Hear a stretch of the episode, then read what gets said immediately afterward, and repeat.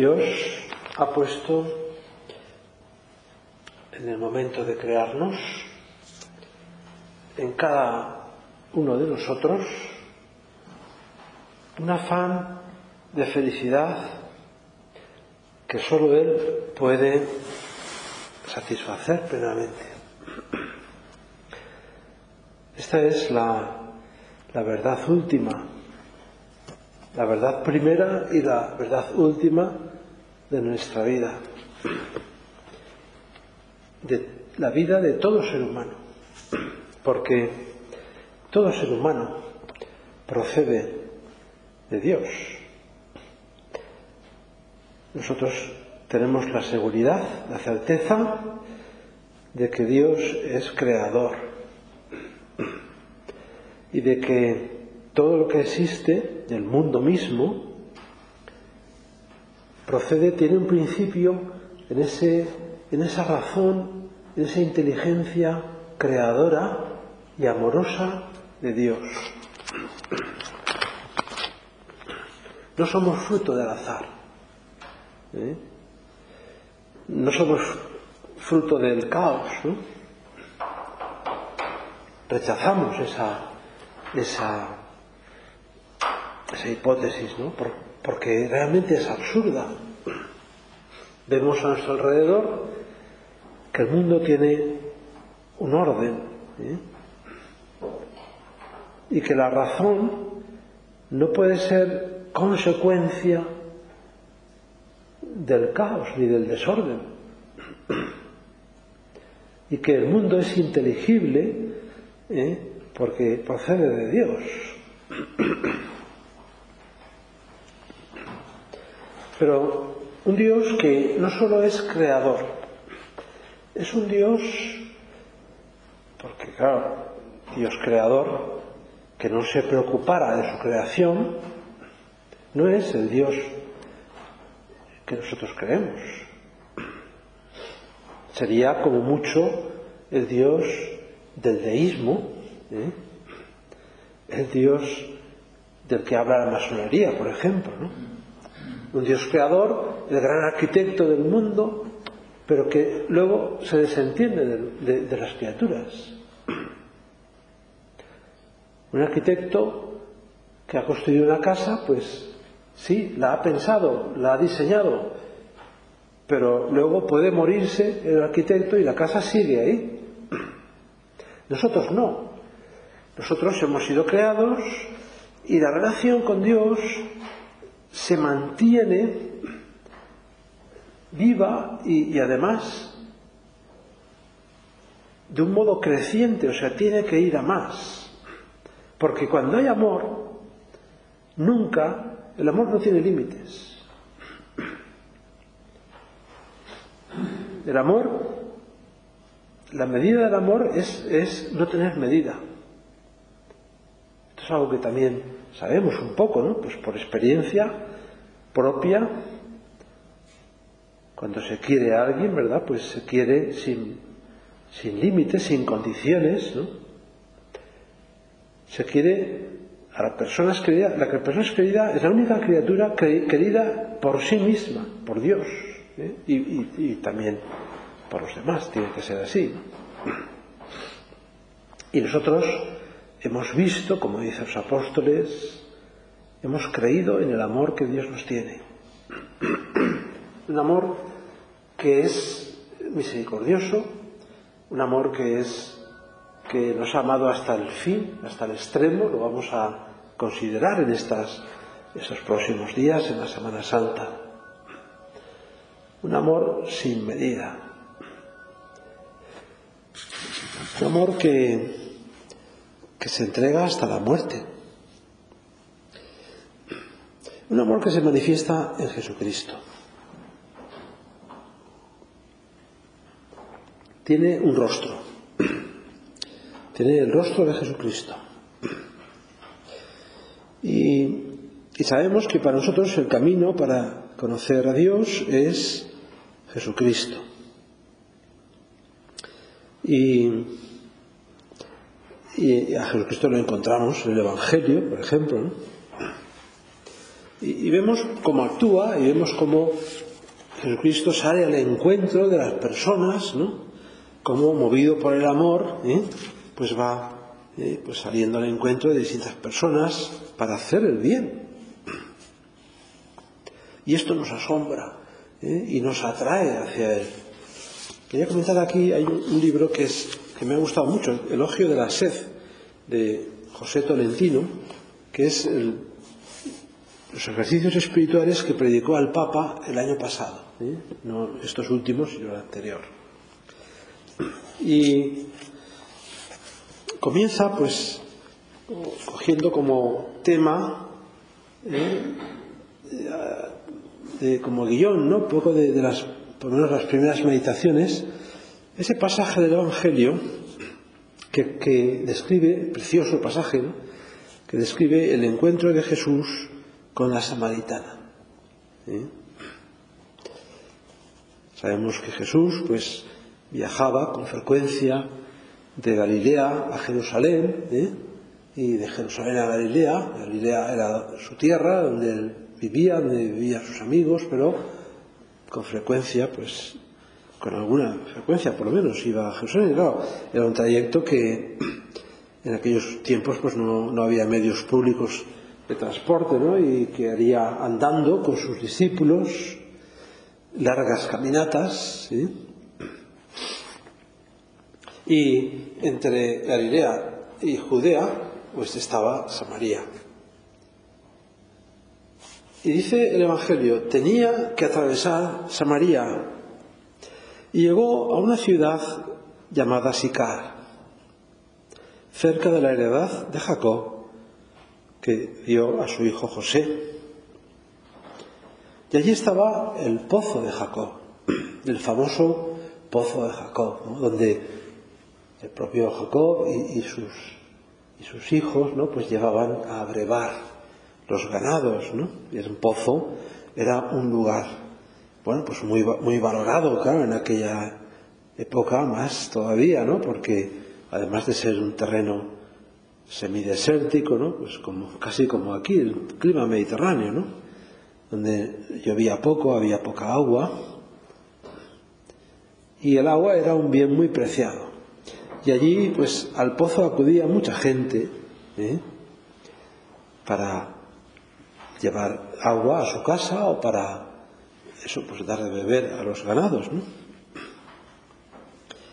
Y dice el Evangelio de San Juan que Jesús, como venía fatigado del camino, probablemente habían salido de madrugada para aprovechar, ¿eh? para caminar, aprovechando las horas frescas de la mañana. ¿eh? Y llegaron a, aquel lugar pues cuando ya era alrededor de la hora sexta, es decir, ¿eh? cuando al mediodía, que es cuando más calor hace. ¿eh? Y Jesús, pues mientras los, discípulos iban al pueblo a comprar algo de comida, se quedó sentado allí junto al pozo. Y, entonces llevó a una mujer, una mujer de Samaria a sacar agua del pozo, a una hora que no era la hora habitual, ¿no? La gente no iría a sacar agua del pozo normalmente a mediodía, ¿no? Iría o bien por la mañana ¿eh? o bien por la tarde, ¿no? Bueno, ya sabemos la historia de esta mujer, ¿no? tenía motivos para rehuir el encuentro con, otras personas, tenía mala fama, ¿eh? vivía en una situación conocida, ¿no? De, de, pecado público, digamos, casi, ¿no? Entonces aquella mujer que vio a Jesús y de entrada le miró pues con malos ojos, ¿no? Porque era judío, y los judíos y, los samaritanos se llevaban muy mal. Se, odiaban. ¿eh? Pero la, conversación no tiene desperdicio porque al llegar la mujer al pozo y estar allí Jesús cansado del camino y ver que la mujer iba a sacar agua, Jesús le dijo a la mujer, dame de beber, dame de beber. Le pidió que le diera de beber. La verdad es que es un poco desconcertante, ¿no? Desde luego, para aquella mujer lo fue porque, porque bueno, pues no se hablaban los judíos y los samaritanos y que un hombre judío le pidiera a una mujer samaritana algo ya de entrada era raro, ¿no?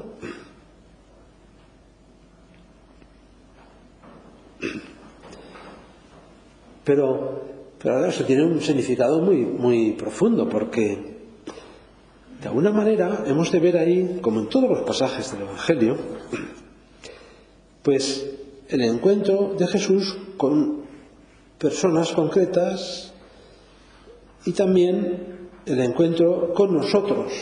¿eh? Todos nosotros podemos ponernos en el lugar de esas personas que se encuentran con Jesús. Hablábamos esta mañana de, cómo se acercaban a Él enfermos, pecadores, en fin, todo tipo de personas. Pero el encuentro con esta mujer va a ser especial porque esta mañana hablábamos de la importancia de la oración ¿no? y de la importancia, Jesús mismo nos enseña a orar pidiendo cosas. En el Padre Nuestro, pues ahí son una serie de peticiones, ¿no? Danos hoy nuestro pan de cada día, perdona nuestras ofensas, no nos dejes caer en la tentación, líbranos del mal, en fin, son peticiones muy lógicas, ¿no? Porque todos nosotros, pues, nos sentimos débiles, nos sentimos necesitados, nos sentimos pobres y acudimos a Dios en primer lugar para pedir. Quizás lo primero que nos, que nos sale del corazón. Señor, ayúdame. Jesús, hijo de David, ten compasión de mí. También vemos cómo esas palabras pues, son las peticiones con las que se acercan algunos a Jesús. Pero en este caso, es lo sorprendente es que aquella mujer no, no le dirige la palabra, es Jesús el que dirige la palabra a la mujer y precisamente para pedirle algo, dame de beber.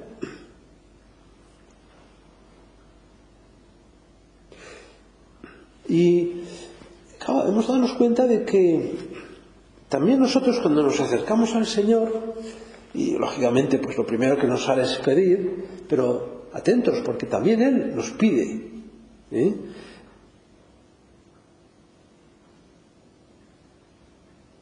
Dame tú lo que tienes. ¿eh?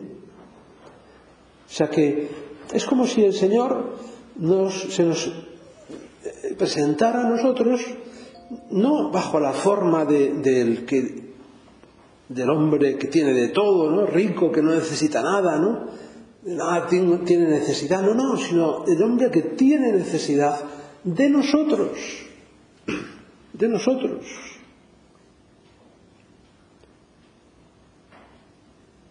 Y, es que efectivamente el Señor nos, nos necesita. La vocación, la llamada de Dios, esa llamada que, va unida a la elección, porque nosotros hemos sido elegidos ¿eh? por Dios. Y hemos sido elegidos para algo. Hemos sido elegidos para cumplir una misión, una misión en este mundo. ¿eh? En este mundo que está tan necesitado, ¿verdad? Que, anda tan a oscuras muchas veces, ¿no? Que anda tan perdido. El, Señor necesita de nosotros.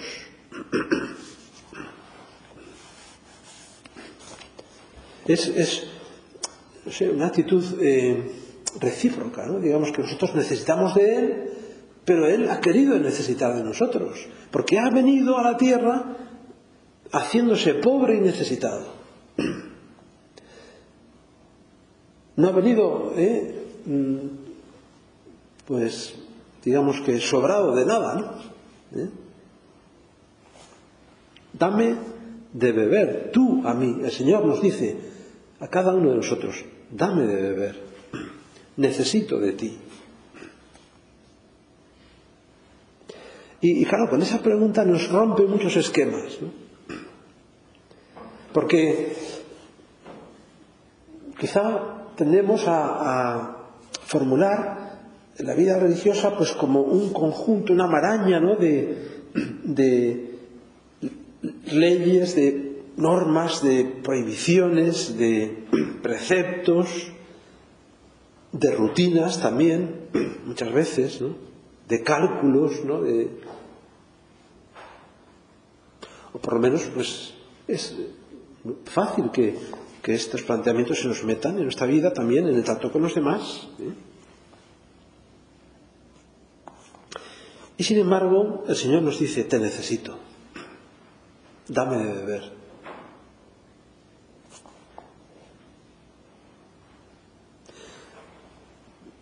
En realidad podríamos pensar, bueno, somos nosotros los que acudimos a ti para que nos des de beber.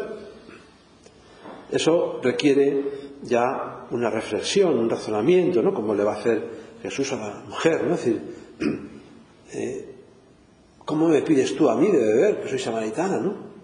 Y el Señor dice, si tú conocieras el don de Dios, si tú conocieras el don de Dios, si tú supieras, si tú supieras con quién estás hablando, le pedirías tú, ¿eh? me pedirías tú a mí. Porque el que bebe de ese agua del pozo volverá a tener sed. Claro que bebemos agua ¿eh? para saciar nuestra sed material, ¿no? pero hay otra agua, ¿no? El que beba del agua que yo le daré nunca más volverá a tener sed, nunca.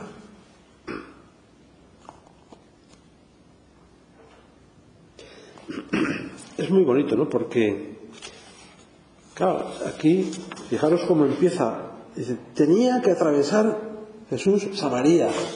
¿eh? Tenía que atravesar, ¿no? Pues es curioso, ¿no? Que, ¿Por qué tenía que atravesar Samaria? Bueno, pues ahí, en el fondo, hay la idea de que dentro de los planes del Señor se incluye, él sabía que aquella mujer le necesitaba. Él sabe que nosotros lo necesitamos y por eso se hace el encontradizo y se nos sale al encuentro. Tenía que pasar por Samaria para hacer el bien también en Samaria, para llegar a aquellos que estaban alejados. Y así aprendemos también, nosotros nos enseña a vivir nuestra misión.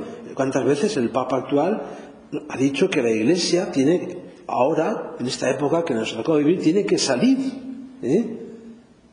No es como antes, ¿no? Antes la gente acudía a la iglesia, ¿no? Y bueno, pues la iglesia abría las puertas en, los horarios previstos y la gente venía a misa o a confesarse o a rezar el rosario o a lo que fuera, ¿no? Ahora es distinto. Ahora hemos de salir nosotros. Nosotros también tenemos la necesidad de pasar por Samaría o por donde sea, ¿no? de recorrer las calles de la ciudad, de ir a ese lugar de trabajo, a ese, ese lugar donde encontramos, eh, pues, donde se desarrollan nuestras relaciones sociales, porque ahí nos espera gente.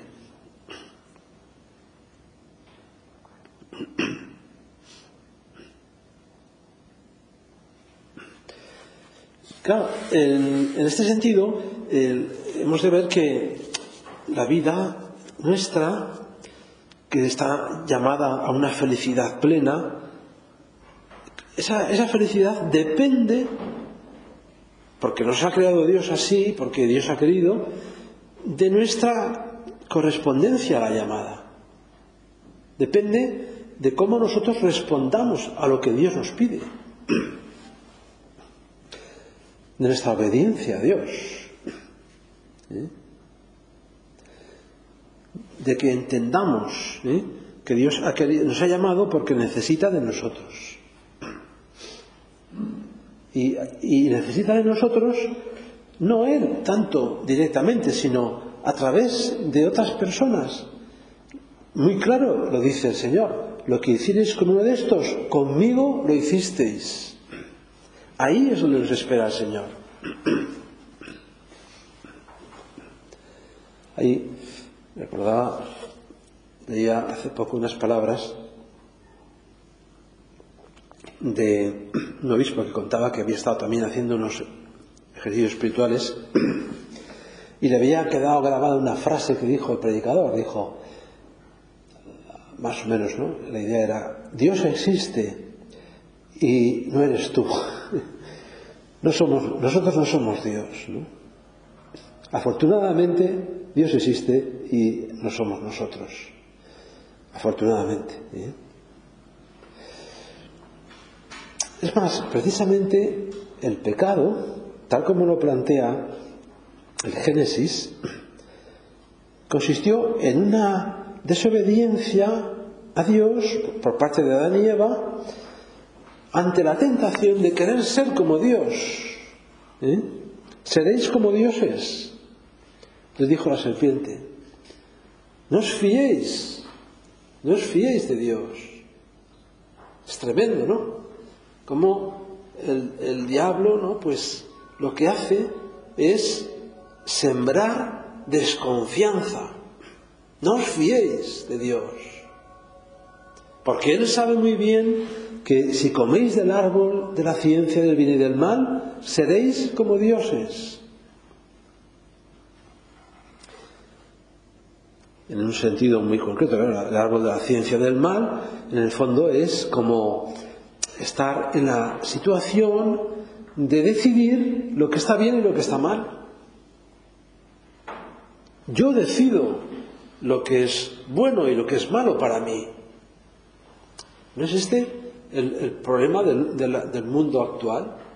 Mucha gente ¿eh? piensa que es su conciencia la única instancia a la que tiene que dar cuentas, que no hay nada por encima de su conciencia, que no hay Dios. O funciona como si Dios no existiera. ¿eh? Non daretur, como si Dios no existiera.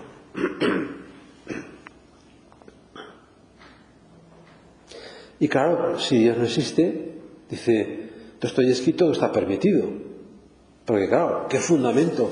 ¿En qué fundamentamos el bien y el mal? ¿Eh? ¿En nuestra opinión? ¿En nuestra subjetividad? ¿Cuántas veces hemos oído esto, no? Mucha gente dice, no, pero esto será malo para ti, pero para mí no. Eso será pecado para ti. Es el relativismo, lo que Benedicto XVI decía, la dictadura del relativismo, ¿no? Es decir, en el fondo, eh, pues, claro, si Dios no impone las reglas, ¿quién las impone? Pues los demás. ¿Quién va a imponerlas, no? ¿Eh? O una mayoría o lo que sea, ¿no? El bien y el mal no depende de las mayorías. ¿eh? Veis, decís que ha profundizado mucho en este tema y, todo lo que lleva consigo en la, importancia de la teología actual, ¿no? Pues dice, propone una alternativa a esa, a esa propuesta de, la ilustración, ¿no? De vivir como si Dios no existiera. Dice, bueno, ya hemos experimentado esto, ¿no? Ya hemos vivido como si Dios no existiera y, nos hemos dado cuenta del desastre que supone eso, ¿no? Vivir como si Dios no existiera nos ha traído innumerables desgracias, guerras nunca vistas, ¿no? Hemos empleado para el mal el, todo el desarrollo de la inteligencia, de la técnica. Hemos creado la bomba atómica, hemos creado, en fin, auténticas atrocidades. ¿no? Y dice Benito XVI, pues bueno, ya que hemos visto lo que ha dado de sí ese planteamiento, ¿por qué no plantearnos al revés? ¿no? Decir, bueno, vamos a vivir como si Dios existiera. Decir, bueno, mira, no lo sé, ¿eh? Hoy en día eh, abunda mucho el agnosticismo, ¿no? Las personas no es que nieguen a Dios, pero dicen, bueno, pues realmente no, no si Dios existe o no existe, pues no, no, no tengo respuesta para esto, ¿no? No, no, ¿eh? No tengo una respuesta definitiva, ¿no? Es decir, que, y además, como hemos de convivir en el mismo mundo, pues unos que tienen unas creencias, otros tienen otras, pues vamos a vivir como si Dios existiera. Bueno, pues no, vamos a vivir como si Dios existiera. No te obligo a que creas, pero vamos a existir como si realmente el mundo, el orden que existe en el mundo, ¿eh? que, viene de la creación, ¿eh? pues fuera el fundamento también de un orden moral, ¿eh? en el que hay cosas que son buenas y cosas que son malas. ¿no? ¿Cuántas?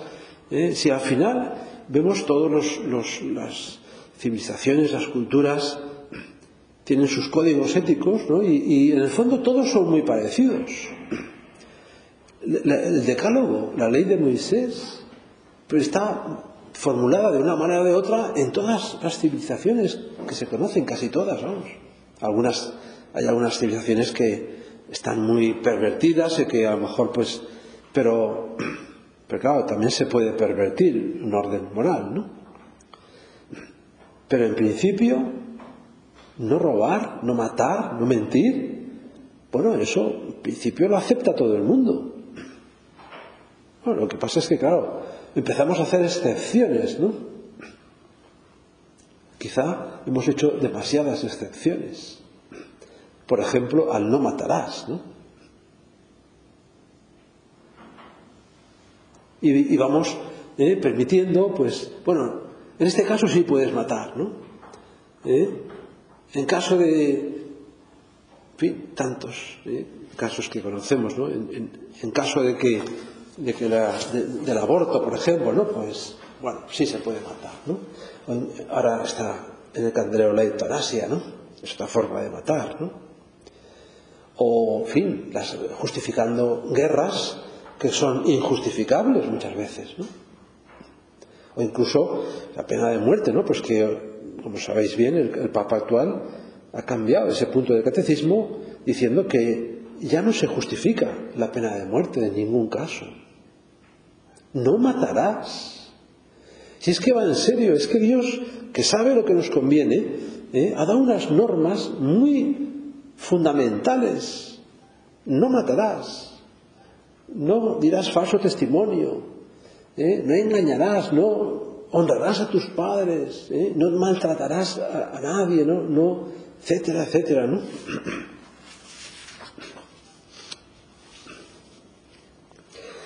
Claro, el hombre pues ha, ha vivido como si Dios no existiera, pero cuando se quita a Dios del centro, ¿Qué suele ocurrir? Pues que se pone en su lugar otro Dios, un falso Dios, claro, un, ídolo. ¿eh?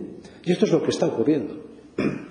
¿Cuántas veces, eh, pues, el, Papa también ha dicho, ¿no? Ha hablado de la idolatría en nuestro mundo actual, del peligro de la idolatría, de la idolatría del dinero, de la idolatría del placer, de la idolatría del poder, de la idolatría de la fama, Claro, si es que en el fondo es que no podemos vivir sin un ser supremo, sin un fin último. Vivir, pues al final todo el mundo acaba viviendo para algo de cara a la galería muchas veces, ¿no? ¿Eh? Considerando que su bien supremo es la fama, ¿eh? y así buscan ser como Dios, ¿no? Eh, siendo eh, juzgados por los demás, por las apariencias, o el ídolo del bienestar, del confort, la, la sociedad en la que vivimos, si os dais cuenta, nos educa para eso, para buscar el bienestar. ¿Eh? una vida cómoda o el tener muchas cosas, ¿no? tanto vales cuanto tienes, ¿no? Dinero, éxito, triunfo de cualquier modo, ¿no? ¿Eh? O el propio yo, en definitiva, que es el, ídolo más peligroso, que es más difícil de, rechazar, ¿no? Porque somos nosotros mismos. El problema lo llevamos dentro de nosotros. La inclinación al mal la llevamos dentro de nosotros. Tenemos una gran facilidad para caer en el egoísmo, en el egocentrismo, en pensar que, todo debe girar alrededor nuestro, ¿no? que los demás tienen que hacernos caso, tienen que eh, seguir eh, nuestras opiniones o que tienen que darnos la razón o que tienen que aceptar lo que yo pienso, lo que yo digo, lo que a mí me apetece. Vamos a pedir a la Virgen que nos ayude a, librarnos ¿no? de todas esas esclavitudes. ¿no? La peor esclavitud es la esclavitud del pecado. ¿eh? Como San Pablo recuerda, no hago el bien que quiero, sino el mal que no quiero. Ese es el drama. Ese es el drama. ¿Cuántas veces nosotros también notamos esa esclavitud? Me gustaría hacer el bien, pero muchas veces soy incapaz, por, debilidad, por egoísmo, por lo que sea, ¿no? Vamos a pedir a la Virgen que nos ayude a tener muy claras las ideas y que, y que confiemos en Dios. ¿eh? que no dejamos que el demonio meta en esta, en esta cabeza, en nuestro corazón, esa desconfianza. Al contrario, que confiemos siempre y en lo que Dios quiere. ¿eh? Y de esa manera seremos felices.